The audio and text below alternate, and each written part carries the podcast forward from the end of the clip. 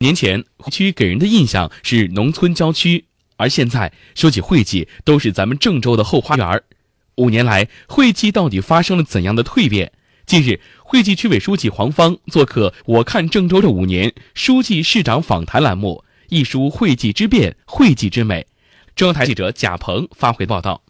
黄芳说：“‘十二五’是惠济区全区发展的重要机遇期，更是发展黄金期，主要体现就是速度快。”与“十一五”相比啊，我们全区的生产总值啊，从不到七十个亿，现在已经增百一十个亿，总量啊增加了一点五倍。财政收入方面呢，我们一般预算收入年均以百分之十的增长速度在进行增长。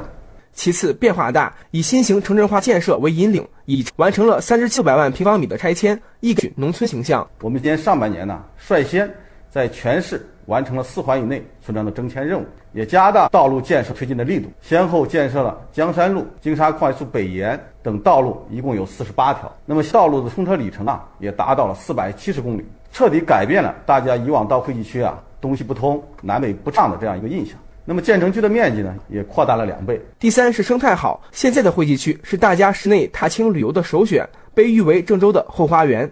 五年呢，我们累计植树达到了百七十万株。造林五万，森林覆盖率达到了百分之五十，居全市第一。